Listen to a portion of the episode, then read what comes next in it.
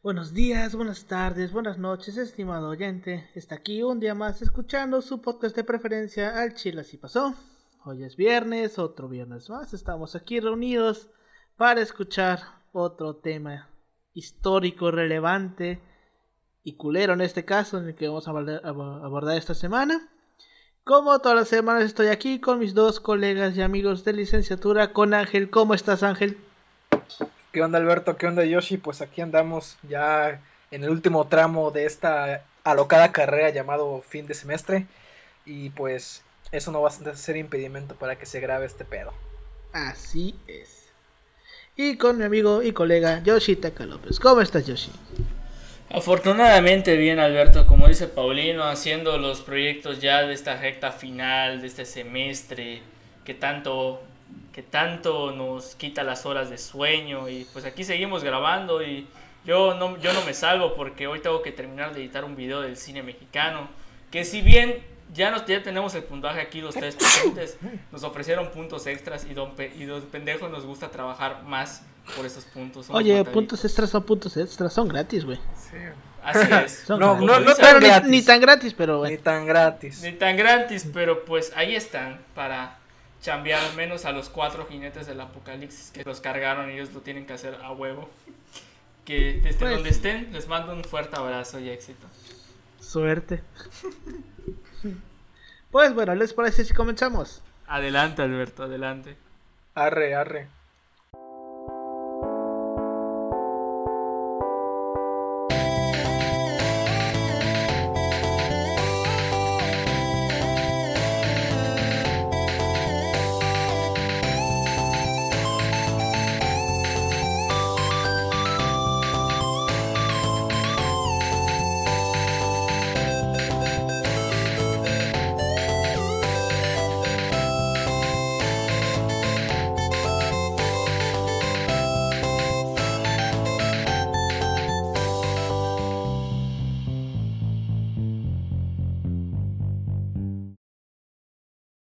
Bienvenidos a Al Chile Así Pasó, un podcast de historia mexicana y a veces mundial, donde su servidor, Alberto González, le va a contar a Ángel Paulino Chan y a Yoshitaka López una, una historia chusca, bizarra, increíble o surreal acerca de algún personaje, proceso o hecho acontecido en la historia. Una de las épocas más importantes de la historia de México, para bien o para mal, fue sin duda el porfiriato esta época de la historia de nuestro país se caracterizó por la modernización e industrialización del país. Sin embargo, también fue una época donde las desigualdades sociales eran el pan de cada día.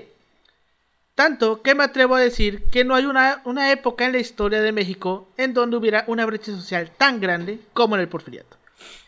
Entre la gran modernización e industrialización que se realizó en el territorio mexicano, también se comenzó a mirar a otros lados como lo era el ámbito de la salud.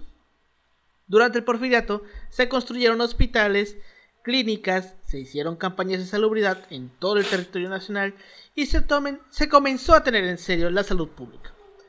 Una de las cosas que estaban dentro del ámbito de la salud era sin duda la salud mental. Aunque en México ya existían hospitales para dementes, realmente eran pocos y no estaban tan institucionalizados.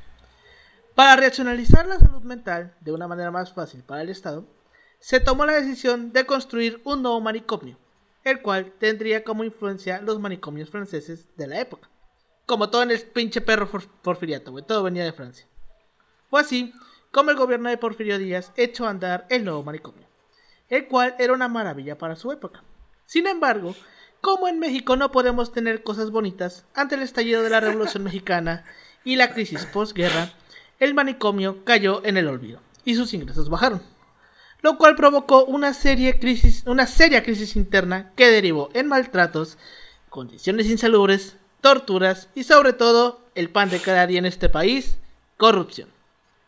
Tan mal terminó el manicomio que una vez derrumbado se trató de borrar todo rastro de él, tratando de ocultar su existencia.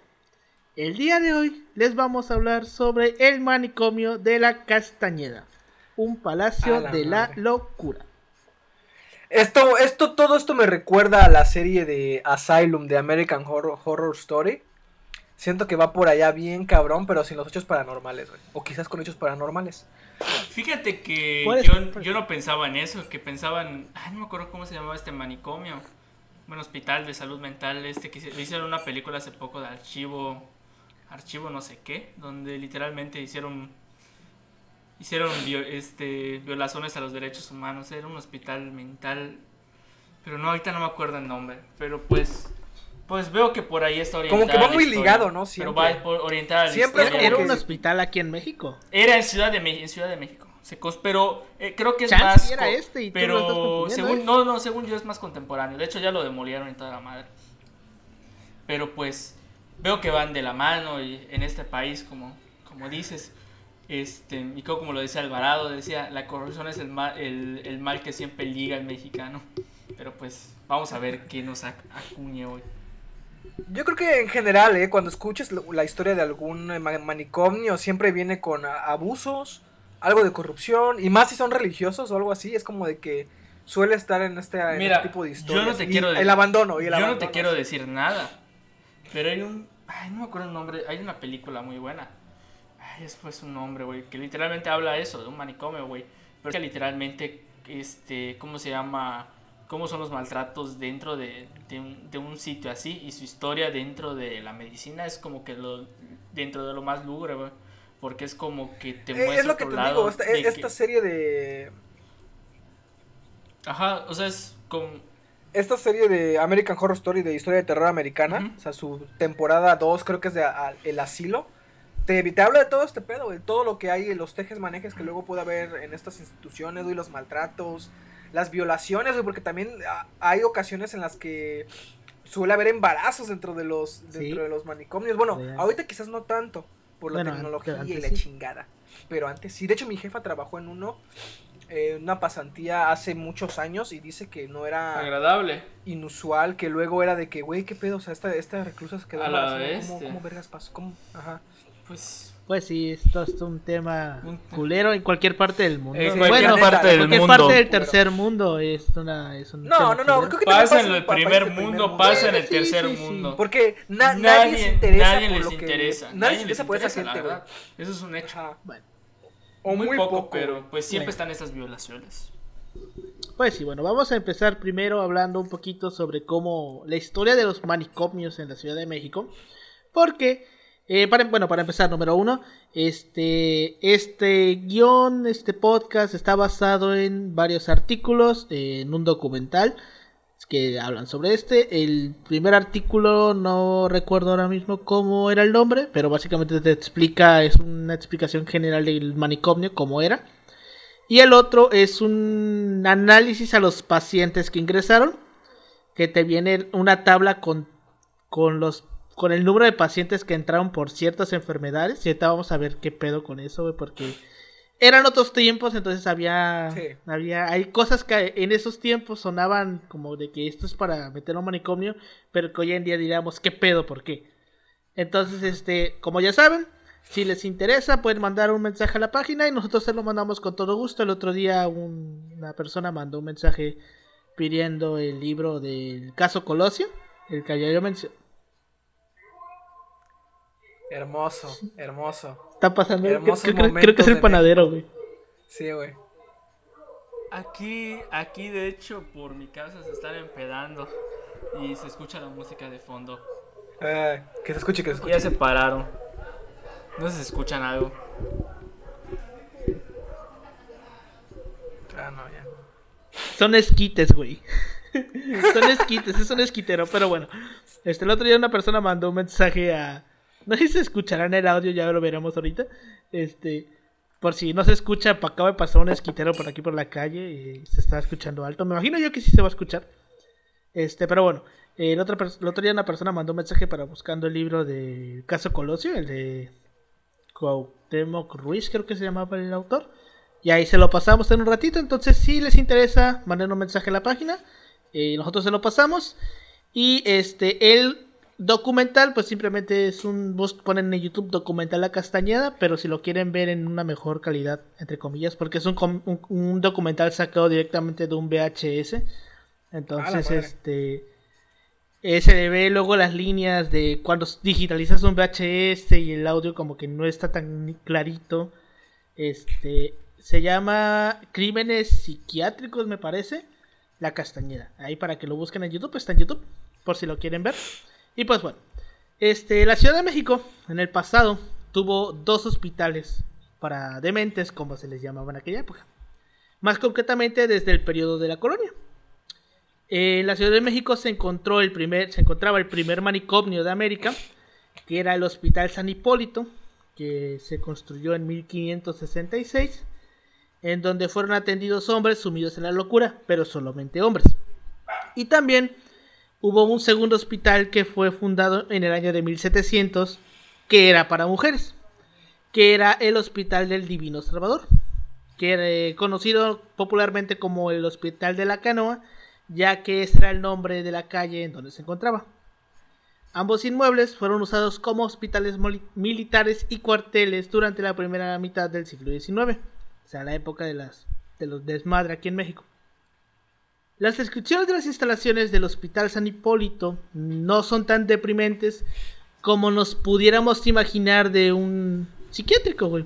porque uno piensa en un psiquiátrico y dice, ah, es que debe estar bien culero. Y así. Pero las descripciones que se daban en la época no, no son tan, tan culeras. En Milo...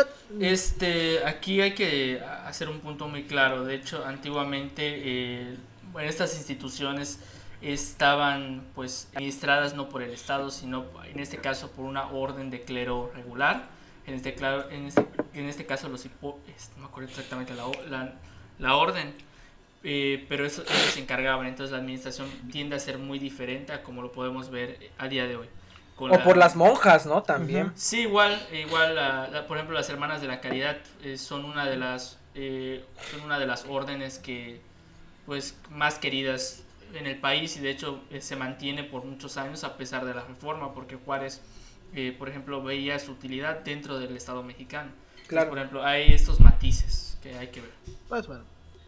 Sí, está, está, son diferentes, son diferentes épocas, ¿no? Por favor.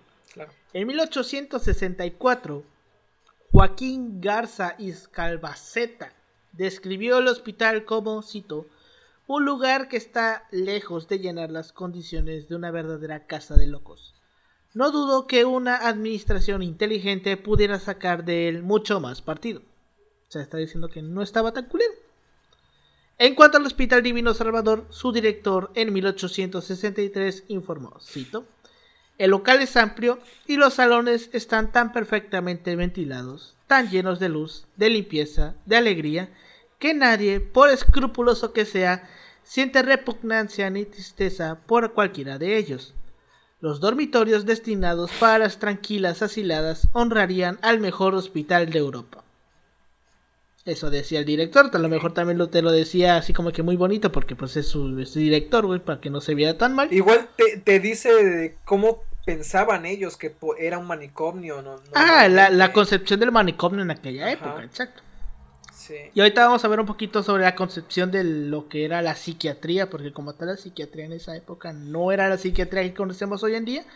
Entonces vamos a ver mucho en ese aspecto.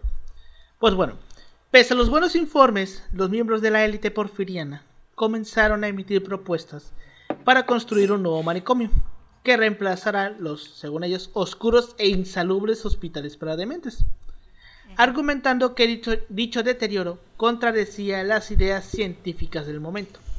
Eh, dato aquí, este, lo que planteaba la ciudad moderna que crea Díaz eran antes construir una prisión, construir un hospital y construir un centro psiquiátrico. En el caso de la península, esto se ve en, donde está el centenario. Eh, la penitenciaría Juárez, el Hospital Oram, y en este caso, el, en este caso ya no es asilo, ahorita es Bellas Artes, pero antiguamente era, era un asilo para, pues, para manicomio. Entonces esto en la Ciudad de México igual representaba esta tendencia del porfiriato, hacer a México, hacer México un, pues un estado moderno. Pues sí, en el caso de la Ciudad de México. Va en consonancia eh, con, lo, con, con, con, en general en el mundo lo que está pasando. Creo que este, este movimiento sí, igual viendo una de estos tres lugares. como, dice, ah. como dice Paulino. En el caso de la Ciudad de México, pues la cárcel fue Lecumberri. Actual, este, el hospital, ¿cuál fue? El Archivo General de la el Nación. Actual, que resguarda la memoria. El AGN. Este, el hospital Ni, Ni perra idea, como en el DF hay un chingo de hospitales, güey.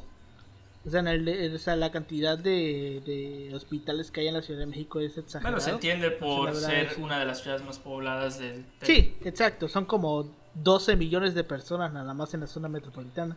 Y pues el manicomio fue la castañera. Entonces vamos, vamos a ver qué pedo con esto, ¿no? Este, bueno, bueno, según estos eh, élites, eh, el deterioro de los hospitales era porque el aire puro daba dotes terapéuticos para la locura, que el ruido citadino no ayudaba a la curación y que las mezclas de pacientes con diferentes enfermedades en espacios comunes no permitía una detallada observación clínica. Eran sitios en los que no se podía incursionar la ciencia. O sea, ellos decían, porque los hospitales para dementes también fungían como hospitales normales. Entonces decían, no podemos tener gente eh, internada por enfermedades, eh, una enfermedad mental en un hospital normal, porque no nos permite observarlo bien.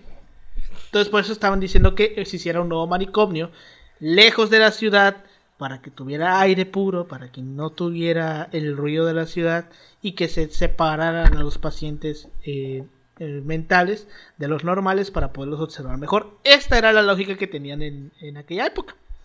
Pero, de hecho, igual lo puedes ver hasta en las, en las películas o en las novelas de esa época de cómo te decían, no, es que cae enfermo, ah, necesita aires del campo, ¿no? Porque Ajá. el aire de la ciudad está muy contaminado. exacto, y se lo llevaban a una hacienda por ahí. Es algo normal en esta época. Pero bueno. Pero, o sea, a pesar de que esta era la lógica, también había otra razón para sugerir la construcción de un nuevo manicomio. Y esta fue expuesta por uno de los médicos del Hospital Divino Salvador en 1879. Cito. El número de locos está creciendo gradualmente, por lo que conviene tener un lugar donde tenerlos. A estas declaraciones también se le sumaron las del doctor Miguel Alvarado, quien fue considerado como el más importante alienista mexicano en el siglo XIX. Él propuso la idea de un nuevo, de un nuevo establecimiento psiquiátrico, ya que la cantidad de pacientes iría en aumento constante. Alvarado exponía que los establecimientos para demente- dementes ya existentes no daban abasto, ya que en ese momento habían 214 mujeres y 197 hombres y ambos estaban al tope. O sea, 290 y 214 mujeres en el hospital para mujeres y 197 en el de hombres, ¿no? Viendo hacia el futuro, Alvarado suponía que en 10 años habría unos 600 locos entre hombres y mujeres que requerirían encierro. Y pues al final el güey tuvo razón, ya que el, el, eh, número de enfermos mentales aumentó. En 1910 hubo un total de, 700, de 779 locos en ambas instituciones, cantidad que nos permite suponer un alto grado de hacinamiento en los últimos años de los, de los viejos eh, hospitales para dementes. Hacinamiento me parece que quiere decir eh, reclusión. O sea, el alto grado de gente que necesitaba ser recluida. Ajá, exacto. Mucha gente, poco espacio. Exacto. Pues bueno, eh, en el año del centenario de la independencia, Porfirio Díaz celebró a lo grande ese año. La primera de estas fiestas que se hicieron eh, por el centenario fue la inauguración del nuevo psiquiátrico, el cual era, se llamaba La Castañeda, ya que se construyó en los terrenos de la antigua hacienda de La Castañeda. El manicomio formó parte del programa de modernización urbana impulsada por el gobierno de Porfirio Díaz desde finales del siglo XIX en el terreno de la salud. La construcción de la nueva eh, institución psiquiátrica inició en 1908. Cubría una extensión de 141.662 metros cuadrados, era bien pinche grande. Y fue planeada para albergar a 1.300 pacientes. Mucho ojo con esta, con esta cifra, 1.300 pa- pacientes. Tuvo un costo de 1.783.357 pesos de la época, que si tuviera la calculadora ahorita del, de la inflación que usé para el de para el de DB Cooper lo chascaría. Ahorita terminando en, lo- en los comentarios finales me doy una vuelta y pongo la cantidad para ver más o menos cuántos cuánto dinero sería hoy en día. Este, y el nuevo manicomio fue considerado por las élites porfirianas como un incuestionable signo de la modernización en materia de atención psiquiátrica que garantizaba un lugar para México a la altura de los países avanzados. Porque ya saben, ¿no? Cómo eran los, los, los políticos de la época, ¿no? Siempre, siempre que escuchen estos científicos. discursos, hagan los matices para entender que ellos tienen una visión de cómo es, de qué sociedad deberían haber. Por lo general son mamadores y diciendo el progreso es lo mejor que, que le pasó a México, pero chinga tu madre, mandas a Yaquis a Mérida para que De hecho- chingando en las haciendas. Entonces, no todo el porfiriato, no, No- no todo es viejo también es eso, bueno ¿eh? ni malo, hay matices. Antes de que el mamador de turno diga que Díaz Digo, es no, no, mejor en el me- país, me no, confundí. tiene nada que ver. Para nada. El, es, esa concepción no es como que tampoco nueva ni es viejísima desde días y creo que desde antes también de que esta, esta gente que, cons- que se pone a ver qué es lo mejor para la gente suele venir de un entorno que pues no conoce muy bien la realidad de, de los que quiere Sí, pues tener bajo control, ¿no? El caso, por ejemplo, de Samuel García, güey. Imagínate un cabrón como ese, eh, con llevando sus ideas al, al ámbito de la política y de la política pública, o sea, de la Güey, pues es senador. leyes con tu concepción de que en el, de que en el, sur, no se de que en el trabaja. sur no se trabaja, güey, que en el norte trabaja y en el centro trabaja, se, chingas se administra, ¿no? chingas- chingas Y así madre, vas a hacer chingas- leyes, chingas güey, y así vas a hacer leyes, o sea. güey. Que respire, chingue su madre. Güey, lo Que dice en respire. Cancún, cabrón. Sí, güey. No sé cuántas horas. Güey, aquí las pinches jornadas Sí, güey, de no trabajo mames, de hotelería, güey. Sin pedos superan a las Nuevo de León, güey. Sin pedos. Que chingue su Sí, madre cada vez que Podría ser muy posible. A ver. Pues según la calculadora de inflación, es un aproximado porque la calculadora solamente nos deja calcular desde el precio de 1913. Obviamente lo estoy calculando en dólares, pero teniendo en cuenta que un dólar era lo mismo que un peso en aquella la época, pues también nos sirve. Y eh, es aproximadamente, aproximadamente 47 millones 355 mil 225.38 pesos. Aproximadamente. No, no es una cifra concreta porque pues es de 1913 el precio en la calculadora. Entonces aproximadamente podríamos decir que unos 50 millones de pesos. aprox. Pues bueno. Como en México el terreno de la psiquiatría apenas comenzaba a formarse, no existían lugares donde eh, uno se podía formar profesionalmente en esta materia, en el ámbito de la psiquiatría. Cosa que cuando la Castañeda apareció cambió, ya que el manicomio sirvió para la formación de psiquiatras, neurólogos, enfermeras, psicólogos, psicometras y trabajadores sociales. En el documental que les estoy diciendo de crímenes psiquiátricos, muchos de, las, de los psiquiatras y psicólogos que salen en ese documental fue gente que trabajó en la Castañeda, que se formó ahí como psicólogo, como psiquiatra. Y de hecho, ahorita les voy a contar una historia que le hice uno de esos güeyes que estaba bien culera. Pero bueno, al manicomio entraban eh, todo tipo de enfermos mentales, donde habían personas con enfermedades como epilepsia, esquizofrenia, psicosis, depresión, melancolía, histeria, psicopatía, sociopatía, paranoia, locura, demencia, delirio. Pero también entraban pacientes que pues hoy en día nos costaría pensar que realmente fueran necesarios que estuvieran recluidos Ajá. en un manicomio. Porque Un epiléptico, por ejemplo. Ajá, un epiléptico. Pero pues también había gente que entraba por alcoholismo, por toxicomanía, o sea, ser adicto a alguna droga, Ah, ok. por sífilis, imbecibilidad y los más culeros, por Imbecilidad. senilidad, imbecilidad, ¿Qué es eso de imbecilidad? O sea, de imbécil. retraso mental. retraso mental. Ah, Y, los, y por los más culeros, a mi punto de vista, por senilidad y presenilidad. chale. O sea, por estar viejo, güey.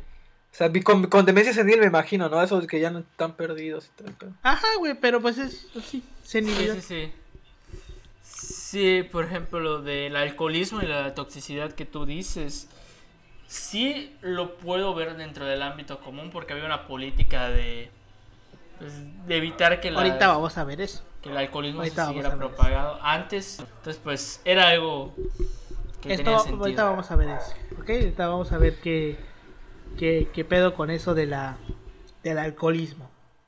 Pues bueno, el manicomio cumplía una doble función, porque eh, no solamente respondían a la demanda de la, de la atención mental, eh, porque también este, fungía como un asilo. Ahorita lo vamos a ver. Cuando inició operaciones, inició albergando a una población de 779 pacientes. 350 hombres remitidos desde el Hospital San Hipólito y 429 mujeres remitidas desde el Hospital del Divino Salvador.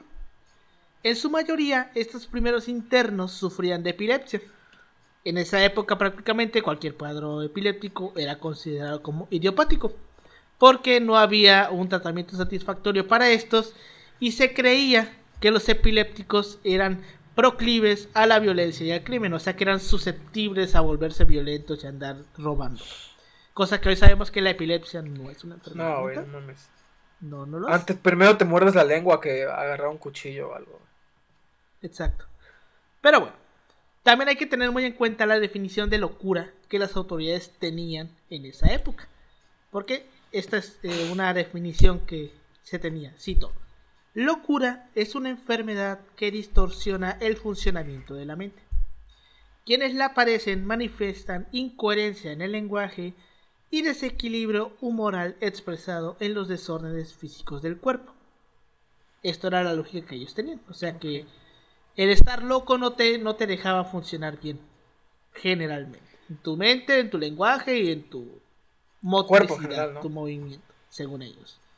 Ajá, tu motricidad, exacto. O sea, no funcionabas bien, básicamente. Esa era la, la definición que se tenía. Así. Estabas, de, estabas, de, estabas defectuoso, estabas defectuoso ahí en algún punto. La lógica de la época. Sí. Pues bueno, en esta inmensa prisión psiquiátrica se catalogaba a los pacientes enfermos según su sexo, padecimiento y lo más culero, condición social. Algo Ay, parecido al. Lecumberri. Vamos a ver muchas similitudes en el manejo del Lecumberri con la castañera. Pero pues Lecumberri sí se, con- sí se logró conservar. Porque dentro de lo que cabe, de las mil mierdas que pasaron en Lecumberri, pues no eran tan culeras comparadas a las que pasaron aquí. Sí, de hecho, bueno. ¿Cuándo se cerró Lecumberri? Lecumberri se cerró en el Me 76. acuerdo fue en el sexenio de Portillo, ¿no? No, no, no. Fue en el sexenio Fue- de Echeverría. Antes de que entrara Portillo, eh, fue en el sexenio de Echeverría. Fue en agosto del 76 cuando se cerra Lecumberri. Mm, yeah, que luego ya. Pues ahí está AGN que dicen algunos de que se escuchan. Ajá, de hecho, este. eh, si quieren escuchar un podcast de sobre Lecumberri, está. No me acuerdo qué episodio es. Es un episodio de Leyendas Legendarias que es sobre el Palacio de Lecumberri. Y me acuerdo que estaba la historia de un guardia que decía que todos los días veía a un. Por eso, un viejito sentado en una banca. No manches. Y que luego el, el viejito se le acercaba y le dijo, y le decía, hoy sí vino pero no que mames. el, el guardia no, no sabía quién era y decía por qué estás aquí en la noche. Y que no me acuerdo cómo se llama, cómo decía el guardia que se llamaba, pero el guardia sabía que se llamaba de una manera porque tenía su plaquita.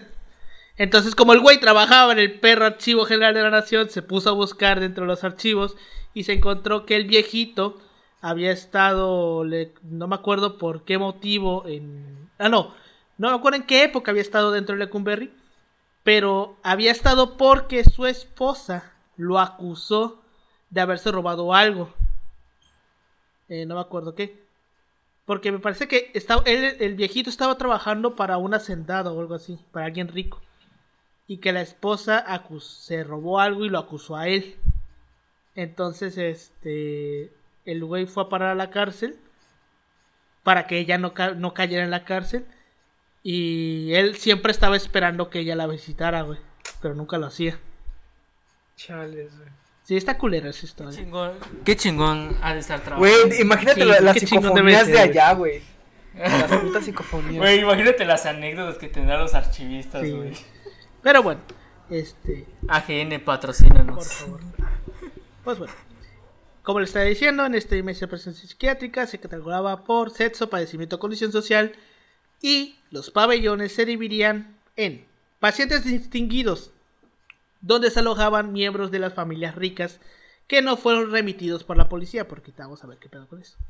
Estaba el pabellón de observación, que era destinado a los indigentes y pensionistas de segunda y tercera clase, que aparte también tenía un anexo para toxicómanos. Estaba el pabellón de los pacientes peligrosos, que albergaba, albergaba a los asilados violentos remitidos por la policía. Estaba el pabellón de los epilépticos, ese es el pabellón estaba la gente con epilepsia. El pabellón de los imbéciles, donde estaban los pacientes con retraso mental. Y estaba el masculino de todos, que era el pabellón de los pacientes infecciosos, que incluía a los enfermos de sífilis, de lepra o tuberculosis. Pero también dentro de, esta, de este pabellón se metía a prostitutas y a los enfermos con enfermedades sexuales, de transmisión sexual. Pero lo curioso es que las, las prostitutas Puta, las metían ni siquiera...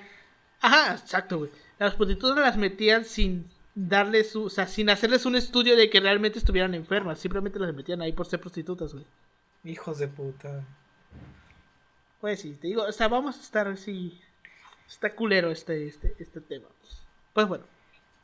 Dentro de sus instalaciones también contaban con áreas de juego, talleres, bibliotecas, escuela, enfermería, electroterapia, porque había electroshocks, y ah. una sala de cine donde se proyectaban películas. Pues bueno, como se estaba comentando al principio, con el estallido de la revolución, el manicomio había tenido una gran inauguración poco a poco se fue quedando sin recursos. Pero cuando decimos que no tenían recursos es que literal, güey, no tenían nada, güey. No les daban nada. Es que hay que recordar que la evolución, pues, mm, recordemos que todo el dinero pues lleva a la guerra, entonces pues tener los países en guerra, o sea, tiende a ser complicado. O sea, si quieren saber, por ejemplo, qué le pasó a quieren saber el origen del mundo, este esa madre iba a ser literalmente como un Capitolio a la mexicana. Porque pues se quedaron sin varo. Es que Madero dijo, pues sí, lo vamos a hacer. el varo. Que Huerta se lo, iban a se lo iba a chingar y luego ya sabemos cómo es la planilla, quién se chingó a quién. A ver, eso de que nadie, eso de que nadie contaba de Huerta, todo él. Se iba a chingar solamente nadie lo contaba era él, güey, porque todos sabían que Huerta se lo todos iba a chingar. Sabían. Solamente Madero era todos sabían. todos lo sabían menos a ese vato. Todos menos ese vato, güey. Güey, es que, ¿quién pone a Huerta teniendo a Felipe Ángeles? El gran Felipe Ángeles. Ah, es como de que, no, eh, era así como de que, güey, estoy anonadado. Sorprendido. Sorprendido. Pues en la época, güey. Este, tenían una, tenían que subsistir con una cantidad ridícula de fondos, güey. El manicomio de la Castañeda, así como ya lo comentamos antes, aparte de cumplir su función como psiquiátrico, también poco a poco fue usado para dar asilos a personas pobres, indigentes, indigentes o personas enfermas que habían sido abandonadas por sus familiares. Es por eso que no nos debe extrañar, extrañar que las incoherencias al momento de levantar los expedientes. Porque se suponía que para que tú pudieras, para que te tuvieran que meter a la castañera como paciente, tenías que, tenías que ir con un certificado médico que avalara que estabas enfermo. Pero si tú te pones a levantar los expedientes, te vas a dar cuenta que hay un chingo de personas que no entraron sin el certificado. Porque era gente que no estaba enferma. Entonces, este. Esto obviamente provocó que poco a poco se empezara a tener una sobreproporción. Sobreproporción. Mm, lógico, ¿no? Recordemos que la, que la capacidad original era de 1.300 personas. Para 1930 se llegó a alcanzar la cifra de, de 3.500. O sea, se... Casi, casi eh, tres veces más. Pues, Sí, casi tres veces más. pues los metías a todos, a dos en una celda, tres en una celda. de hecho, hubo un momento en el que este, ellos, en el documental lo dicen, eh, tenían como unas unos cuartitos con camas. Cuando, la, cuando se empezó a llenar, dijeron, no, pues quiten las camas. ¿Por qué? Porque las camas ocupan espacio. Mejor que duerman en el piso porque pues ocupaba menos espacio, ocupaba, era más fácil meter gente que durmiera en el piso a que durmieran en una cama, porque las camas, las camas ocupaban espacio. Entonces está... Oye, y me imagino que la cantidad de, de gente que trabajaba ahí no incrementó. Tampoco. Ese dato te lo debo porque no venía. Me imagino yo que siempre sí, güey.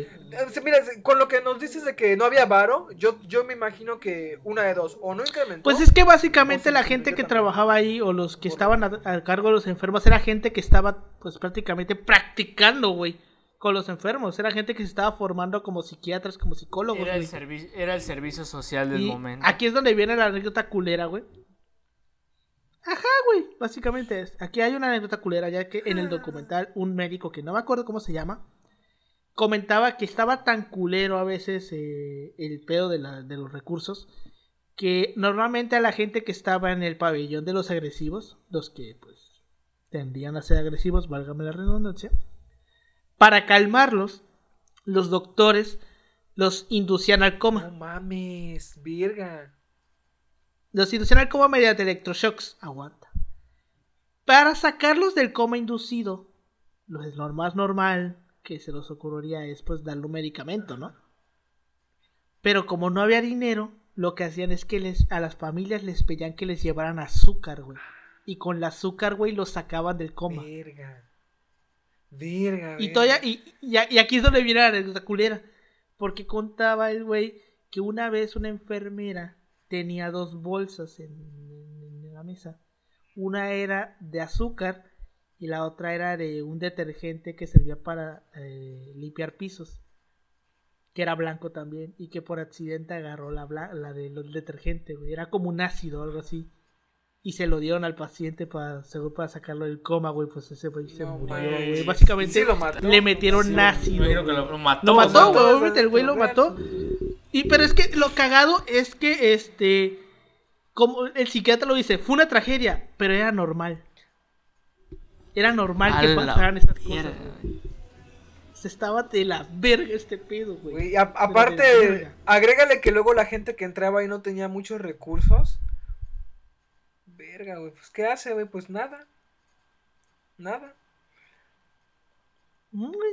Ahorita vamos a ver qué pedo. Porque, este ya vamos a entrar un poquito en cómo eran los pacientes que estaban dentro de la, de la castañeda. Bueno, la edad promedio de los pacientes en la institución era de 33 años. O sea, la, el promedio de, de, edad era 33 años. La población más joven se encontraba en el grupo de, de, los diagnosticados con retraso mental, que normalmente tenían 20 años, era el, el promedio era 20 años.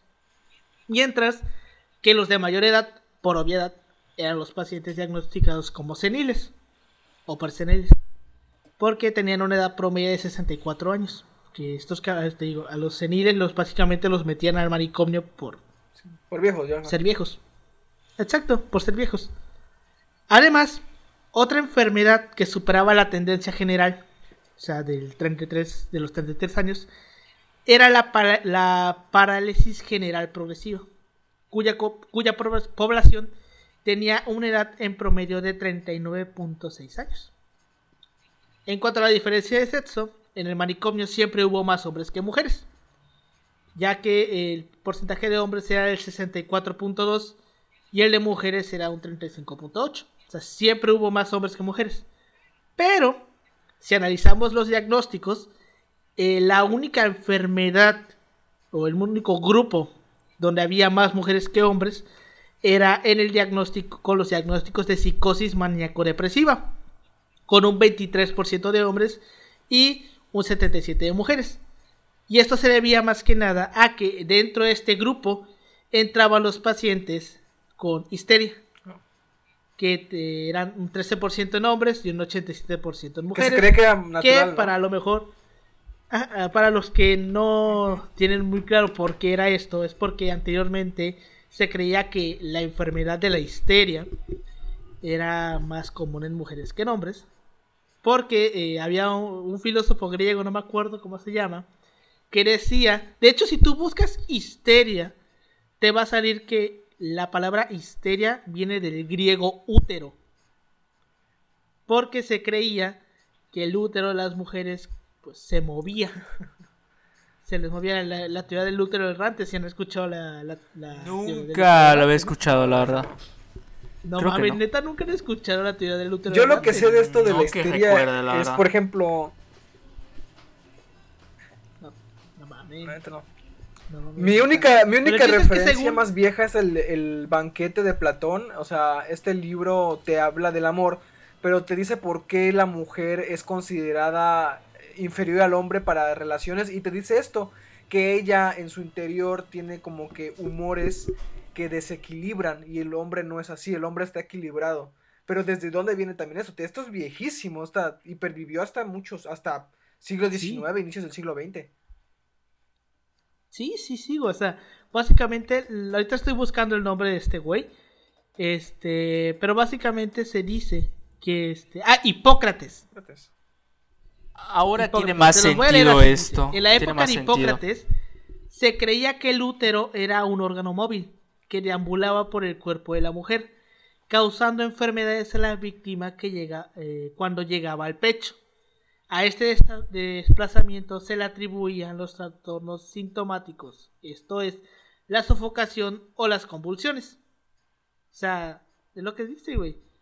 Que básicamente las mujeres eh, sufrían de porque el útero se les movía, les caminaba por dentro del cuerpo, güey. O sea, hoy en día eso nos suena como una estupidez, pero durante un chingo de tiempo, güey, esto era una, era una teoría ¿Sabes qué? Siento que eso lo... Y, como dices tú, hasta el siglo XIX se, se, encontraba, inclusive hasta principios del siglo XX se podía escuchar yo, yo, siento que eso... Y se afirmaba como algo cierto. Eso es más que nada en, eh, en Europa, por ejemplo, en, en ese tipo de y Estados Unidos. de forma vieja me refiero, o sea, de forma vieja, o sea, yo siento que eso era en esos lugares porque ya de por sí el cuerpo no era, no era algo que se tocara, ¿sabes? O sea, el cuerpo humano ya muerto no era lo que tú diseccionaras como ahorita, o como hace años, porque lo que eran eh, los eh, árabes, o sea, todo lo que viene, o sea, todas esas sociedades de África, Medio Oriente, sí manejaban un conocimiento más avanzado del cuerpo, entonces decir que era exclusivo de la época, siento que más bien era exclusivo de Europa en esos años que la neta no tocaban el cuerpo y menos el de la mujer.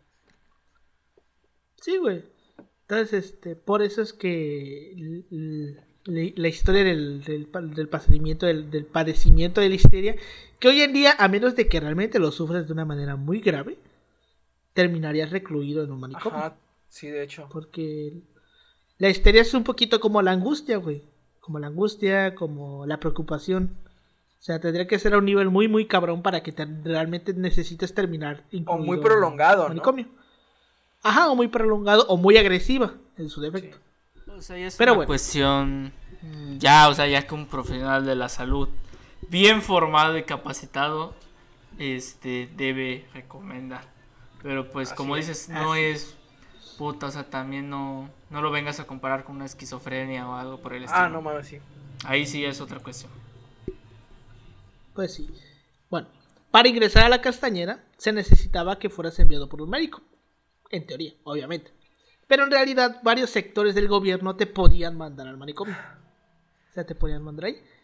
Hay, el artículo recoge una tabla que dice que el, del 35% de las personas que entraron no se sabe cómo llegaron.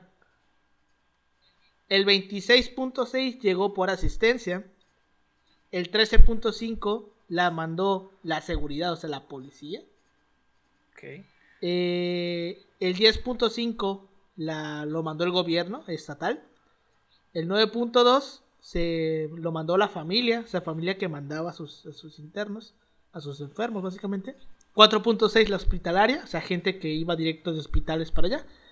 Y solamente un 0.4 de los pacientes se fueron a meter por voluntad propia.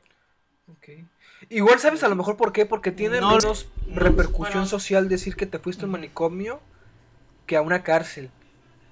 Puede ser, ¿no? O sea, la familia, imagínate que tú hayas cometido un crimen. Tiene sentido, la verdad. O sea, cometido un crimen que digan, ah, es que, es que tus humores estaban desequilibrados, tú no estabas en tus cinco, eh, tus cinco sentidos. O sea, socialmente era, es menos el peso en esa época, me imagino que sí sabes que viene de la cárcel, ¿no? Que la cárcel es como que... Bueno, pero por otra parte igual tienes el estigma de, que no estás bien mentalmente. Entonces, pero O sea, pero habla... Ah, pero te, te Ajá, puede pero, quitar, o sea, pero te lo hablando de pedos a pedos, pues es tiene más, más sentido de que te vayas al manicomio alegando de que, pues no, no estabas en tus cinco sentidos, como dices, a tener este esta visión de la sociedad que eres un pinche maleante. O sea, pero no con no, no lo hago con la connotación de decir que es un pinche maleante, sino el pensamiento de que es un pinche maleante, para que no se malinterprete mi pensamiento y luego a rato me estén funando en Facebook. Sa- ¿Sabes por qué lo digo, güey? Porque acabo de ver la serie de Isabel y me, me Oh, ah, la, sí, la historia que sé, manejan de Juana la Loca está muy Oye, chido. Entonces, a cada Oye. rato, a cada rato están tratando de hacer ver que no está loca, güey, sino que su humor está desequilibrado y es como de que esto con, con reposo se calma, así lo decían, tú te vas a reponerte, así te vas a descansar y ya de hecho, me parece, o sea, no me hagas mucho caso, tengo el vago recuerdo de que en la, no sé si era en Roma o en Grecia, la histeria eh, la trataban eh, los médicos con masturbación, güey. Ah, En el caso de las mujeres, Era en Grecia. los médicos Grecia. iban y masturbaban a la mujer, güey, y con eso se curaba, en teoría. Pero bueno. Pensamientos de la época. Sí, güey, totalmente. De lo que estaban hablando ustedes de lo de la familia, hay un dato muy importante que viene en, en el artículo que te habla en general del manicomio. Y es que muchas veces la familia pagaba por tener al enfermo ahí, porque no lo querían, güey. O sea, el vato, ya básicamente podemos decir, el paciente ya estaba curado, no tenía por qué estar ahí. Pero la familia decía, no, güey, mira, no me lo des, te pago, pero no me lo des. no manches. Inclusive te viene una carta, hay un ejemplo de una carta de una señora que decía, no me des a mi hijo, te doy dinero, pero no me lo des, déjalo ahí dentro. Sea, estaba así de culero, llegó a ser ese pedo. Ahí de nuevo, si quiere el artículo, manden un mensaje, ahí se lo mandamos. Pues bueno, eso fue para la entrada. Ahora, ¿quiénes salían del manicomio? ¿Por qué salían del manicomio? Pues bueno, el 29%, pu- 29.4 fue por salió por solicitud de un familiar. El 24.2 se murió. Que ahorita vamos a ver ese porcentaje. El 19.9 pues salió por curación, por mejoría, por remisión o porque se le consideraba apto para vivir en familia. Este, el 12.3 salió por un permiso, o sea, salió con un permiso especial y nunca regresó. Ay, Este, el ay, qué bonito. 4.4 fue trasladado a algún otro lado, a algún otro manicomio. El 5.7 se fue por fuga, se fugaron del manicomio. Eh, 1.9% per- 1.9% se, se fue a otro, eh, sale como otros. Y no se tiene datos del, del 2.2 de los pacientes. Entonces vemos que la gran mayoría de la gente salía o porque un familiar te sacaba, o te morías, o te curabas. Ok. Esta era, esta era básicamente No hay- la, familia- la manera en la que podías Así salir. es. O muerto, Pues bueno. o muerto. O muerto. Básicamente. Pues bueno, en cuanto al lugar de, de origen de los internos, el 32.3 era del Distrito Federal, porque pues ahí estaba el manicomio. Pero también eh, había un 30.6 que venía de estados cercanos a la Ciudad de México, como lo era Guanajuato, Hidalgo, Michoacán, Morelos, Puebla, Querétaro y Tlaxcala. El Tlaxcala 35%. existe. Eh, no, no, no. Es un invento del gobierno para recursos. Obviamente. Este, el 35% provenía de estados más alejados, como Coahuila, Chihuahua, Sinaloa, Chiapas, Oaxaca, Campeche, Yucatán, entre otros. Y, eh, increíblemente, el 2.1 lo comprendían extranjeros, cuyas dos terceras partes habían nacido en España, Estados Unidos, China, Alemania, Cuba e Italia, y a los que se les sumaba, eh, se les sumaban a los provenientes de 18 países más, eh, que estaban entre América, Europa y Asia. A comparación de otros psiquiátricos extranjeros, la tasa de mortalidad dentro de la castañera era baja, güey. Fue baja, porque era solamente de un 24.2, que a comparación del Hospital Psiquiátrico de Leganés en España, era bajísima, porque en el hospital de Leganés el 71% de la gente que entraba se moría. A la bestia. Tabla. Así de cabrón, güey. tabla de la- 71% de la tasa de mortalidad. en hospitalaria en el país. Bueno, en general, perdón, no en el país, en general. Pues bueno, tras la inauguración de la Castañeda, el incremento de los ingresos por alcoholismo fue muy notorio, al punto de representar el 45% de la totalidad de los internamientos en, en 1912, manteniéndose constante hasta 1929 cuando empezó a bajar la cantidad de ingresos por alcoholismo. Esta baja se puede relacionar a lo que estaba diciendo Yoshi, que eran las campañas antialcohólicas que se hicieron en el país y sobre todo en el de en la Ciudad de México en, el 2000, en 1929, año en el que se organizó el Comité Nacional de la Lucha contra el Alcoholismo. Bajo la perspectiva de la dictadura sanitaria que fue impulsada por la Constitución de 1917, el alcohólico fue considerado como un degenerado que amenazaba el proyecto de nación, razón por la cual intensas campañas mediáticas fueron consideradas como herramientas para eliminar este hábito. O sea, según, los, según la época era como el que un alcohólico es un peligro, güey. Ajá, o sea, era como que ese discurso que se manejaba para la época. O sea, esto es algo muy común que van a oír, por ejemplo, en el discurso de la revolución. Algo ahí de que hay que reformar a los, pues sí, a los, o sea, hay que reformar este hábito para construir un buen ciudadano, o sea, eso es algo normal eh, que se ve antes de este año que menciona Alberto, pero es una práctica, por ejemplo, que si ven gobernadores, por ejemplo, en el periodo de Carranza como Alvarado, que les dé una pinche ley seca para que se la pelen, o sea, hmm. este, que estén mamando con lo que Vila les pone ley seca, güey, no saben ni, se acerca a lo que hacía Alvarado. Viene, viene de tradición revolucionaria. No, güey, pero no, eh, él, sí, él sí se pasaba de verga, güey, el que se chingara las reglas, güey, lo mandaba a colgar. Y no es mamada, hay fotos. Sí, güey, o sea, en ese momento la, pues, el alcoholismo no era bien visto, ¿no? Era, un mal que se crea. Tiene sentido, la verdad. Ajá, güey hasta cierto punto y hasta cierto punto yo apoyaría que se volviese, hiciera una campaña en estos días igual, una campaña antialcohólica. Jesucristo, Alberto. Yo, yo lo considero así, güey. Jesucristo, ¿cuántas, personas de la carrera terminarían? No, pero yo me refiero a los terminarían mal. Ya lo oyeron, Alberto tirados en, el piso en la calle. Ah, sí, sí de antropología de la Ah, ya te. Sí, o sea, yo me refiero a la gente que luego te encuentras en la calle borracha, tirada, en el estacionamiento. Bueno, sí. Lo que, bueno, sí, o sea, te entiendo, una, una reglamentación más estricta en ese Para que no se pasen tanto de verga. Pero bueno, este... Una de las cosas que, se, que no lo tengo anotado en el guion, pero ahorita me acordé que lo iba a anotar y no lo noté, eh, era pues ¿Por qué se encerraba la gente? ¿Cuál era la base cultural del encerrar a la gente, güey? Porque pues mm, encerrar a la gente no es algo que uno diría que es algo muy bueno, ¿no?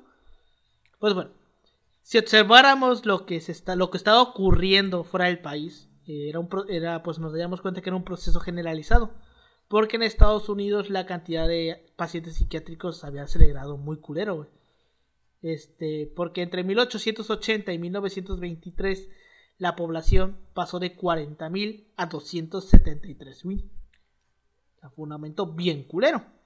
Y pues, este, por eso fue que se construyeron los manicomios y que también pasó, no solamente como, como decía Yoshi, en la Ciudad de México, porque también, este, se construyeron otros hospitales psiquiátricos en otros lugares de la República, como por ejemplo en Orizaba, en Veracruz, se construyó el Hospital del Estado en 1897 en Mérida se fundó el Hospital Leandro Ayala, Leandro León Ayala, este, donde el que fue esto fue en Mérida, la Orden San Juan de Dios fundó dos hospitales psiquiátricos que aún siguen en funcionamiento, uno en Zapopan en 1905 y otro en Cholula, este, en 1910, que de hecho el de Cholula está al lado de una pirámide prehispánica. No manches, mira.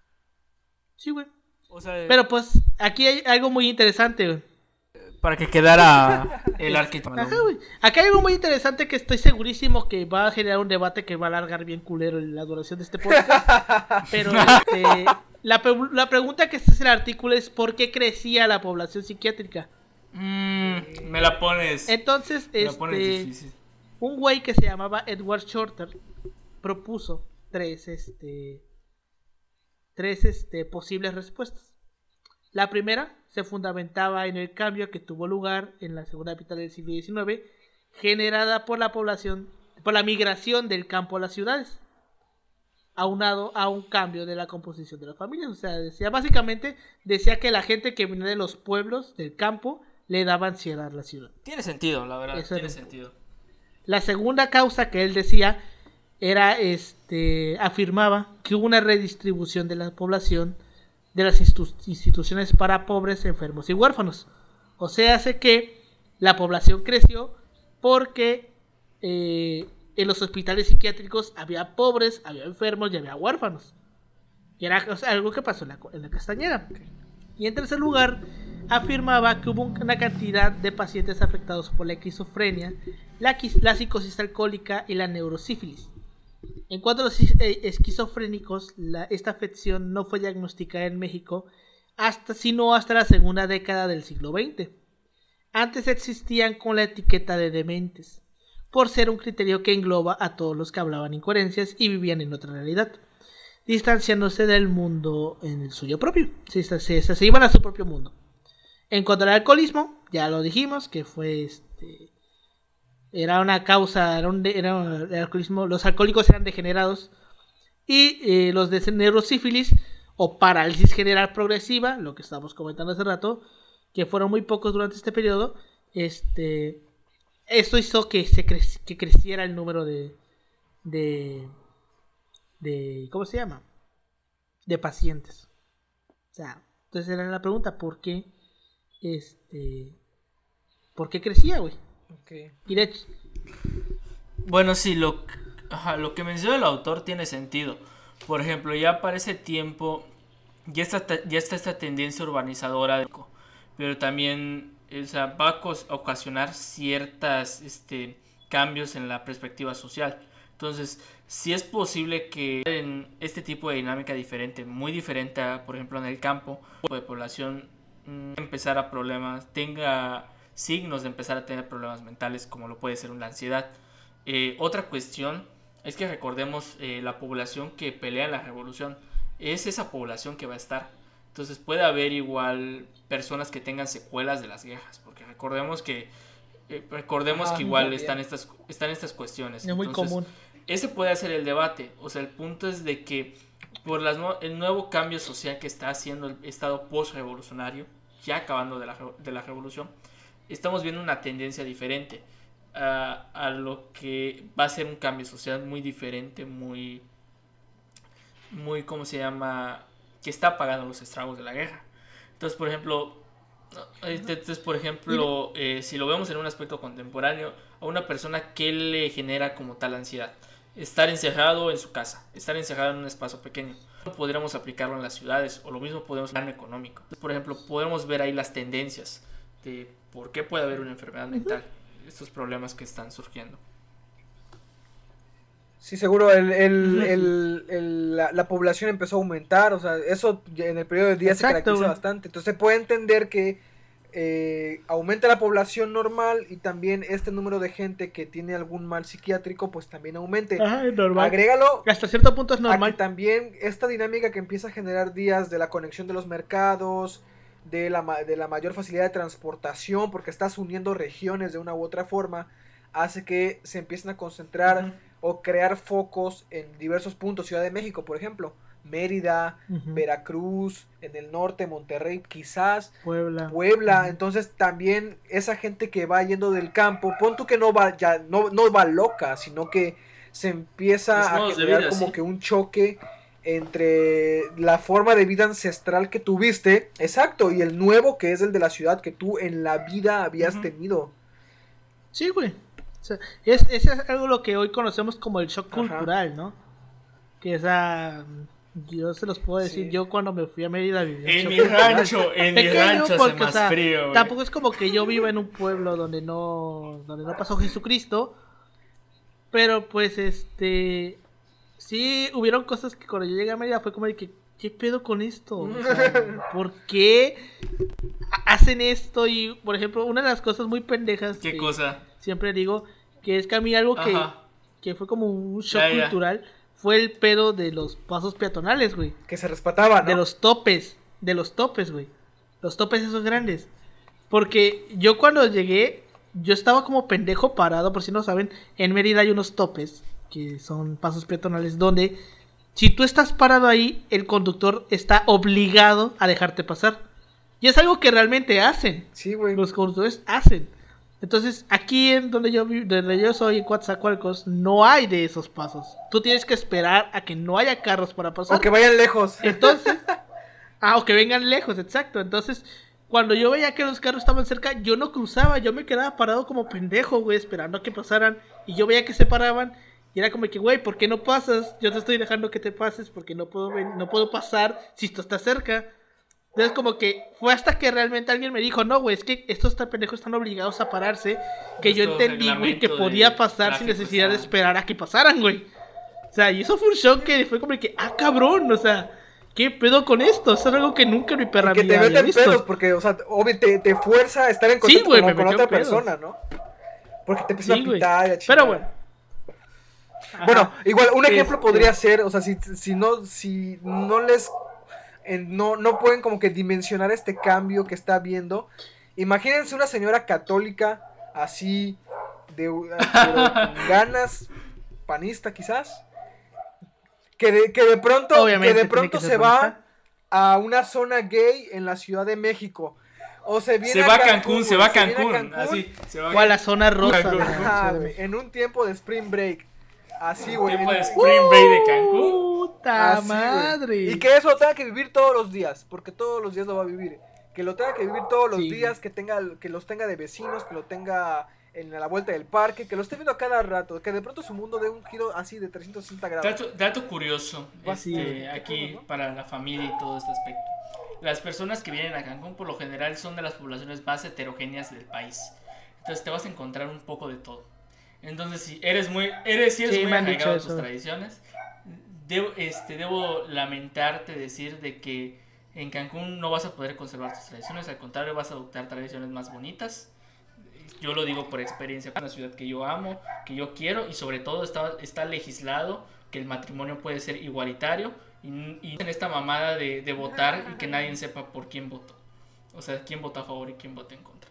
Entonces, A menos que seas muy, muy, o sea, aquí Mira, nada más mira. mantienes lo, lo, lo religioso a ultranza. mm, A menos que te vayas a una zona súper cerrada. O sea, una zona súper cerrada así de. De un fraccionamiento mamaloncísimo donde literal nadie sale de su casa. Solamente así quizás puedas mantener así como que un poquito de tu cordura. Pero fuera de eso. O sea, la neta es muy heterogénea la población. O sea, te tienen, Entonces, vas por ejemplo, haciendo por ejemplo, hay como personas que sí la hacen en con muchos Cancún, tipos de personas. sí, a su madre me adapto, me adapto a la situación. Y hay personas que no, no la hacen. o sea. entonces, pues es la misma dinámica. Ajá. Ujú. Pues sí, de hecho, algo eh, ya interesante que menciona el artículo es la que del cómo cómo definir un degenerado, güey. Está muy cagado porque el artículo se basa en la teoría de la degeneración. Que se lo voy a leer. Dice: La teoría de la generación, de la degeneración, estuvo en boca de todos eh, en el mundo occidental durante mediados del siglo XIX, hasta bien entrado el siglo XX, cuando, obviamente, tuvieron lugar las más racistas propuestas semanadas de la eugenesia, como los proyectos fascistas de la purificación de la raza. La teoría de la, de la degeneración fue propuesta por un francés que se llamaba Auguste Benedict Morel, que consideraba que la especie humana era viable de cambiar o mejorar a través del tiempo. Por ello, hábitos nocivos como el alcoholismo o, esto es una mamada, una vida sexual que rompiera los cánones de lo normal, degenerarían la raza. En consecuencia, los viciosos o enfermos crónicos serían propensos a tener hijos epilépticos, locos o criminales. Estos a su vez tendrían hijos imbéciles, imbéciles que no se reproducirían. De manera que los pujantes proyectos de nación en el mundo occidental se preocuparon por el loco en tanto amenaza para los objetivos modernizantes y civilizatorios, y de este modo el encierro del loco ocultó, ocultó intereses políticos, güey, porque básicamente no era como los políticos no decían los vamos a encerrar porque los vamos a Ah, cuidar", huevo. no, los encerraban para que no se metieran con el proyecto que ellos Para no güey. reproducirse, vaya. Ajá, güey. Y también, este, una de las cosas muy culeras es que este, la teoría se fundamen- fundamentó las bases de la biopolítica. O sea, hace este pensamiento Mm, sí. de que la pobreza era la cuna de la locura, la delincuencia, la prostitución, el alcoholismo y obviamente en resumen de degeneración. Se consideraba que estos sujetos carecían de preceptos morales Tiene- que les permitiera ponerle un freno, un freno a sus impulsos y que eh, esto era solamente posible a través de la cultura. Pero viene la pregunta. ¿Cómo definir al degenerado que debía ser recluido en el manicomio? Ese era el pedo. Y para obtener la, la respuesta se tuvo que crear un campo transdisciplinario que era la medicina legal. ¿Por qué? Porque, ¿por, qué, ¿Por qué recluirías a un loco? Pues porque un loco no puede comprar o vender propiedades, no puede testar, no puede casarse ni administrar sus propiedades. Además, en caso de que un loco cometiera un crimen, no, le se, no se le consideraba culpable y en lugar de recibir un castigo, recibiría tratamiento médico. Recién redactados los códigos civil y penal, la definición de locura fue, necesidad- fue una necesidad jurídica. Porque qué chingados es locura para Este intento de. este esto Si bien de se as- asumía que todos éramos iguales hasta la ley, que es un mito de la modernidad política, porque realmente, aunque la, aunque la constitución Unos- lo diga, no todos somos iguales ante la ley.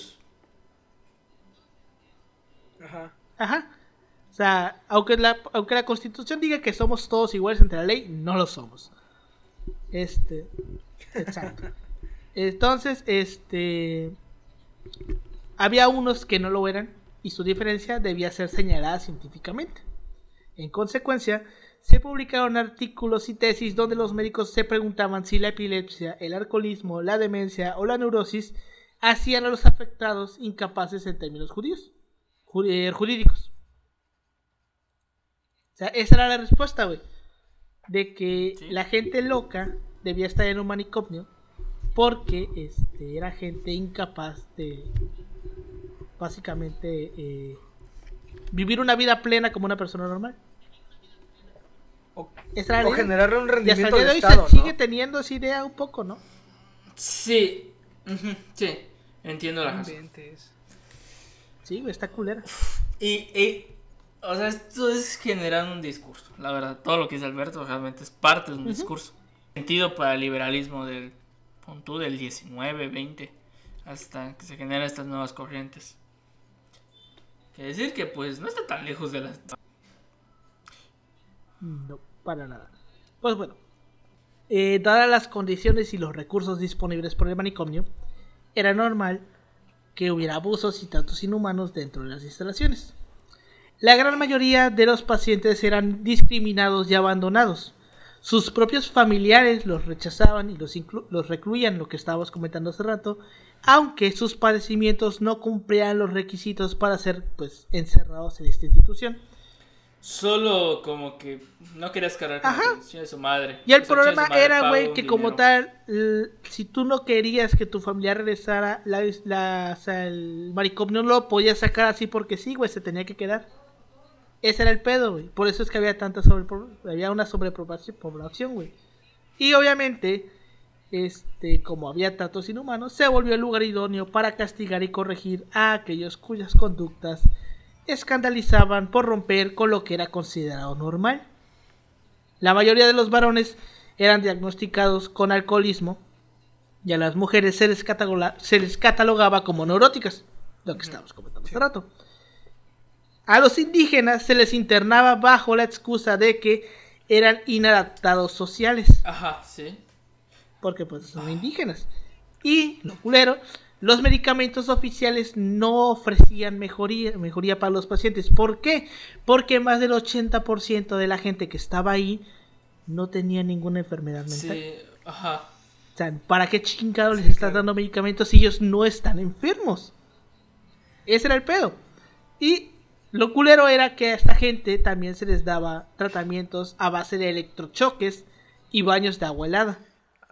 Y los internos sufrían el encierro en cuartos húmedos llenos de rata. De casualidad no, de casualidad no dice el artículo si les practicaban la, la lobotomía. no.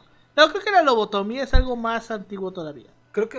ah, Como finales del 19. Bueno, pero pues tiene, pues tiene, o sea, ya aparece contexto, pero pues como te digo, Pues sí. eso- o sea, era una práctica por lo general de amenaza, porque esos pinches medicamentos vamos a hacer una pinche lobotomía. Entonces, pues es una amenaza de miedo. Ajá. Pues sí. Y pues este. Un interno con retraso mental era tratado como un animal. A las madres so- solteras se les consideraba prostitutas y a las prostitutas delincuentes. Se puso de manifiesto la escasa efectividad del personal México, de médico y los derechos de los pacientes brillaban por su ausencia. A pesar de la censura y la cultura cinematográfica de adoctrinamiento para crear la familia mexicana modelo, en los años 50 se rodaron allí escenas de la película La pajarera con la actriz argentina Libertad Lamarque en un papel de una demente. Pues bueno, durante la primera mitad del siglo XX la Castañera fue frecuentemente mencionada como lugar de injusticias y malos tratos a los internos, cosa que a nadie le debería de sorprender. Fue por eso que este, el manicomio fue este, considerado un mal sueño en la psiquiatría mexicana. Un episodio que no debería de ser recordado y eh, en 1968 se decidió cerrar el lugar y reubicar a los pacientes en psiquiátricos modernos de México, o sea, en mejores psiquiátricos. Pues bueno, hoy en día, este, en el lugar donde el manicomio se encontraba, porque ya no existe, ni siquiera hay una plaquita que diga aquí estuvo el manicomio de la Castañeda, nada, güey. Así de Está cabrón. borrado totalmente. ¿Qué nada. hay en su lugar? ¿No sabes? Lo único, Como causa, causa este revuelo de que es cierto, hay una historia dentro del país y hay matices que, bueno, bueno, sí, hay momentos que, que prefieren Como que callarla, así ¿no? y callarlo. O sea, lo con Barry es como tal vez no llega a ese punto, pero tal vez hay cosas que, eh, o sea, preferimos eh, mantenerlas de- debajo del agua hasta que mejores tiempos nos permitan decirlas. Y ¿Sabes pues, por qué? Yo, o sea, hace un tiempo estaba checando yo un artículo que nos dejaban para una, una materia de historia cultural que trataba sobre el olvido, güey. Y decían, normalmente la propia memoria tiende a olvidar lo que nos causa vergüenza o pena. Entonces, entonces Sí, eso es, eso es algo totalmente... O sea, pero a veces no lo consigue. O sea, por ejemplo, ya ves estos memes del cerebro que ya es de noche y el vato dice, ay, ahora sí voy a dormir temprano. Y está el cerebro como que en su, en su recolección de cassettes. Momentos Oye, de la secundaria. Daria. No, qué tipo más Sí. estúpido. Y el No, vato- no debía haber hecho eso. Entonces, eh, pasa lo mismo con, Pues con sí, los hechos históricos, güey. O sea, quieras o no, aunque lo aunque trates de, de difuminarlo, De borrarlo, eventualmente hay momentos en los que resurgen, güey. Va a salir. Exacto, exacto. Y pues lo, lo único que te puedes encontrar en esa zona es una calle que se llama La Castañeda. Pero si tú no sabes qué es La Castañeda, pues no le vas a dar Sí, o sea, es güey. como... Porque no es el manicomio, es La Castañeda. Simplemente, así se llama. Pues bueno, donde estaba La Castañeda, hoy se encuentra un Walmart, un centro deportivo, unidades habitacionales, escuelas de nivel básico y la Escuela Nacional Preparatoria número 8. Me imagino que es un CCH. Ajá, creo que sí. Un CCH. Sí. Pues bueno. Sí, lo más seguro. En ese lugar, en el 65, se comenzó la construcción de la unidad Plateros. Eh, este conjunto de edificios fue diseñado por el arquitecto mexicano Mario Panirarqui, quien también trajo en proyectos como la Torre de Rectoría de la Ciudad, de, de Ciudad Universitaria, o sea, la torre esa chingona, o el Club de Golf de México, que está en el DF, entre, ocho, entre otro- muchos otros. Hoy en día, pues, eh, los departamentos siguen estando ahí. Y pues, eh, cuando se cierra la castañera en el 68, pocas semanas antes de la inauguración de los Juegos Olímpicos, porque pinche Díaz Ordaz no era pendejo, este, Ay, pues inicia, da inicio, da la orden de que inicie la operación Castañera, que fue el nombre dado para demoler la- el manicomio y que este se reubicaran la reubicaran las a los pacientes que se los llevaban en camiones. Ok. Por cierto, la castañera se encontraba en Mixcoac, se me fue decirlo en la- al inicio. En Mixcoac, en la Ciudad de México, la parte de Mixcoac. De hecho, me parece que está cerca del periférico. Debería estar pegado. A lo que hoy ahorita esta parte del No periférico está estaría pegadito en teoría. Pues bueno. Este, en 1969, la fachada fue rescatada por Arturo Quintana Rioja, fundador de la empresa ACUC Industrial, quien compró la fachada del manicomio y la trasladó piedra por piedra, piedra por piedra a un terreno de su propiedad en Amecameca, en el Estado de México. El mismo Alberto Carvajal cuenta que eh, cuando las máquinas entraron a derribar los, edificios, eh, Quintana se, ace- se acercó al responsable de la demolición para preguntar si le Simón, no la, la- la entrada, la fachada. El güey le dijo Simón. Y Quintana, ajá, Simón, total, lo vamos a derrumbar, llévatela, me pedo. Y Quintana contrató a un arquitecto que se llamaba Emanuel Lugo y para trasladar las rocas y que el mismo güey, este Carla- eh, Alberto Carvajal que trabajaba con este cabrón, eh, él mismo se puso a enumerar las piedras, güey, una por una, para luego pasarlas a, para que cuando se pasaran fuera idéntico. Pues bueno, ya después de demolido en el 73, se comenzaron a habilitar los departamentos de la nueva unidad habitacional de Lomas de Plateros, contando con todos los medios necesarios para vivir en un lugar tranquilo, como las, lo que ya estábamos diciendo, del Walmart, de la primaria, etcétera, ¿no? En el lugar donde eh, había estado el antiguo manicomio, este, pues se empezaron a escuchar leyendas de sucesos paranormales. Los primeros habitantes solían contar cómo por las noches se escuchaban ruidos de canicas, risas, chapoteos en el agua y pasos en distintas partes de los departamentos. En la actualidad se dice que a partir de las 10 de la noche suelen oírse lamentos y muebles, y muebles que son arrastrados. En los pasillos eh, comunes es posible ver macetas que se mueven solas e incluso eh, personas que suben y bajan escaleras gritando a todo A pulmón. la madre. Sí, güey. O sea, porque es un lugar que ya se quedó con ese pedo, güey. Ya es un lugar marcado por eso. Y este, a partir del 2021, tres décadas después de que se demolió, Alberto Carvajal, que es uno de los de las personas que más ha dedicado a estudiar a el pedo de la castañeda, este, comenzó a buscar a los sobrevivientes, del manicomio, gente que estaba viva todavía, y logró encontrar a más de 50. Los encontró pues en otros hospitales de la Ciudad de México y en sus alrededores. Este, tanto en el Samuel Ramírez Montero, dependi- dependiente de la Secretaría de Salud del Federal, como el Hospital So- José Sayago, o Sabago, es Sayago, y el Adolfo Nieto, que estaban en el Estado de México.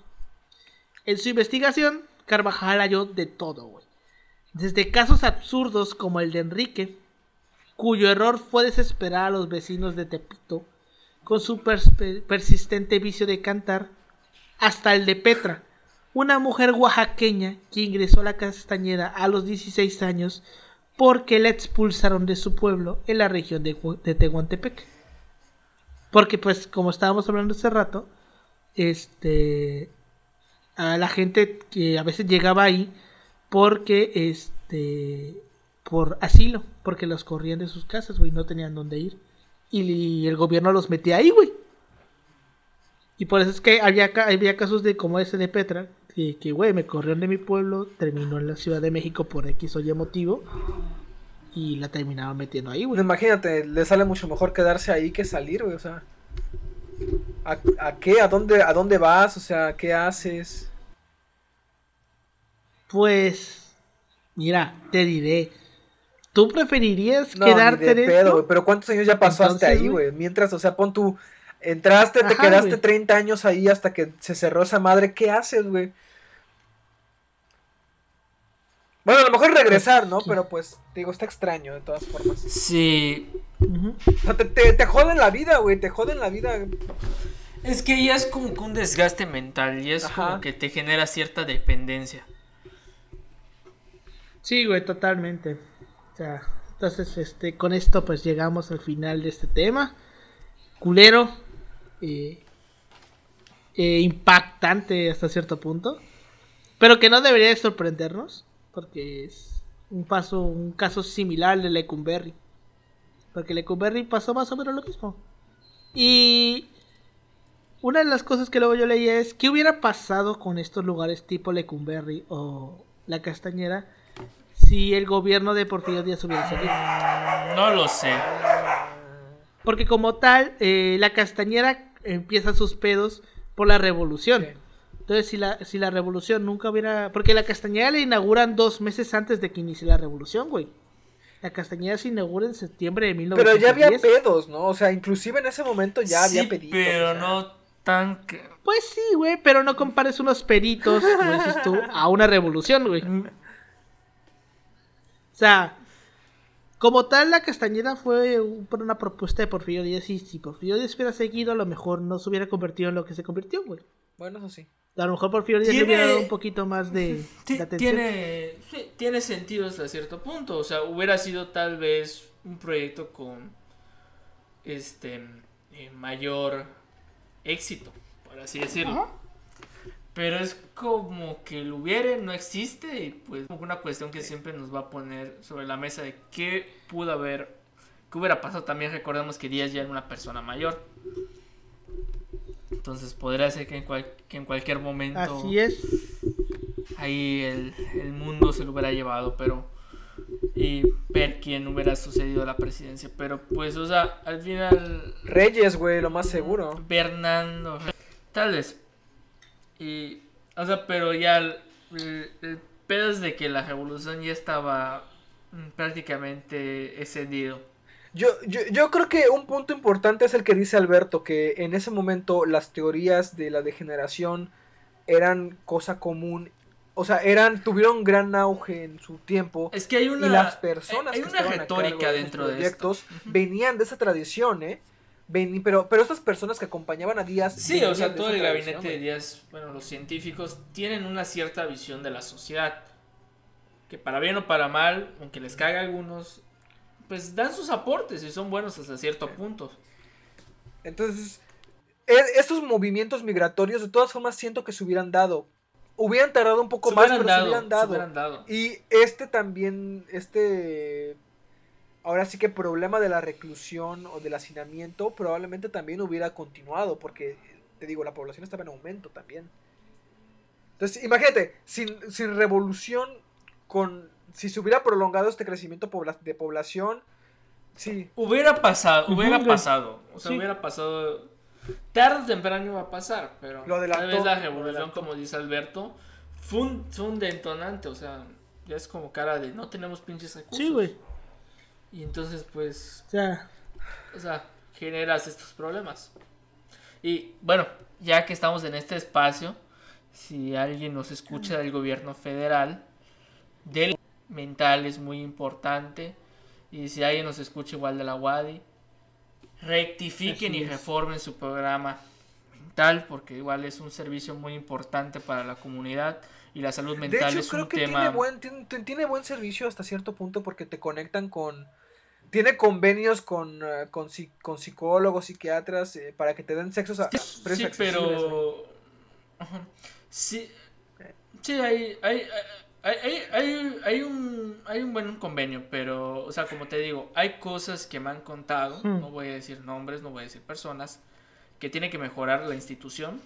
O sea, y creo que es la mejor disposición de las autoridades y decir que el tema de la salud mental es un tema eh, importante, de gran relevancia y no es un tema tabú. Es un tema de que se debe hablar y que este, ya debemos empezar a, a no verlo como un estigma, sino verlo como una realidad social, un problema social, que es, como ciudadanos hay que, hay que la voz y hay que hacer que nuestras autoridades este, pues este, le den esa prioridad, como es toda la rama de la salud, como es como son otras cuestiones, que es muy importante Así dentro del es. desarrollo de o los sea, ya individuos. vemos qué es lo que pasa. Eh, estaría interesante, güey, ver si los, los expedientes del manicomio de Mérida siguen por ahí, güey. Darles una ojeadita. Deben de estar seguramente Sí, en el estar, archivo. eh, están, Ajá, deben, deben estar estar en por el ahí. archivo general, debe estar en el fondo, porque me, mostra- me decía la maestra Jenny que de hecho es antiguo recinto donde está el actual este, el Archivo General del Estado de Yucatán, ahí, este, eh, resguarda literalmente todos esos documentos. De hecho, ese es que por lo general es exclusivo para las mujeres que cometían algún crimen como matar a su hijo o situaciones eh, parecidas, era más que nada. Pero lo más... Pero era parte de la psiquiatría, de la, eh, era parte de la penitenciaría porque había un pabellón ah. donde las curaban. Entonces era parte de esos recintos. O sea, había como un cierto sentido cuando se construye. Pues ahí está el dato. Un día de estos le vamos a dar una vuelta. Porque sí está interesante ir ahí con algún psicólogo, un psiquiatra. Porque una persona, eh, mucha gente dice, ¿qué chingados? Eh, ¿Cuál es la diferencia entre un psicólogo y un psiquiatra? Medicamentos. aparte, aparte, ese, ese, es el principal, ¿no? Pero básicamente lo que hace eh, es este, es que el psicólogo te dice, este, no, pues sabes qué, es que esta persona necesita tratamiento, eh, puede ser, no es, no es apta para vivir en sociedad, algo así. Y el psiquiatra es, no hay pedo, güey, yo te lo curo. Básicamente eso, el, el psiquiatra dice, yo te lo puedo curar, güey. Y el psicólogo es como que, no, güey, fíjate, es que tiene esto, es, es, algo que ya no se le puede quitar. No, güey, yo te lo puedo yo te lo puedo curar, güey. Esa es la diferencia entre psiquiatra bueno, y es que también hay que entender que el psiquiatra demasiada confianza los chochos, experiencia como médico. Exacto. Entonces, sabe qué tan Ajá. Ajá. Es que ve las ve, la, ve las los padecimientos ahora sí que de la mente como algo que se puede tratar, porque la medicina se encarga de mejorar la calidad de vida y entonces de curar malestares. Sí, güey, aparte, este, pongámonos en el contexto de, este, de, ¿cómo se llama? De el psiquiatra y el psicólogo. A lo mejor ahorita, como dices tú, es que el, psiquiatra ya tiene como que una formación médica. Pero en tiempos pasados, güey, en la época de la ah, Castañeda, pues... Sí, sí. Ah, bueno, sí, cierto. Era, ahí sí se tendría porque ¿Cómo lo ¿no? dice, no hay pues yo te lo puedo curar. Si hay alguien que estudia psicología o algo por el estilo, nos los puede dejar en los comentarios para... No, no somos del todo expertos en este tipo de temas, somos historiadores. Sin embargo, comprendemos que estos sucesos o cuestiones sociales son igual de importantes para entender eh, la historia social. Así es. Pues bueno, este, con esto termina el episodio de hoy. Que algún tema, algún, algún este comentario que tengas sobre el tema, Pau. Pues que se no tengan miedo a buscar ayuda. que, como dice Yoshi, hay que, hay que quitarnos este prejuicio y usar este ejemplo de la castañeda como una, eh, una forma de recordar que eh, la atención psiquiátrica es, es muy importante para, para, la formación, no solamente para la formación de un país, ¿no? sino también para, para, aliviar para, para, aliviar ciertos males que también pues son parte de, este cuerpo llamado sociedad, ¿no? Y voy a ver ese documental que dices de la castañeda, porque la neta sí me dejó muy intrigado. Se escucha muy, muy, chido. Este, tú Yoshi, aparte de lo que ya nos dijiste hace rato. Pues nada, decir de que pues como estos momentos que pueden ser vergonzosos o pueden estar en la memoria con no muy gratos recuerdos, son episodios que están ahí, nos enseñan algo.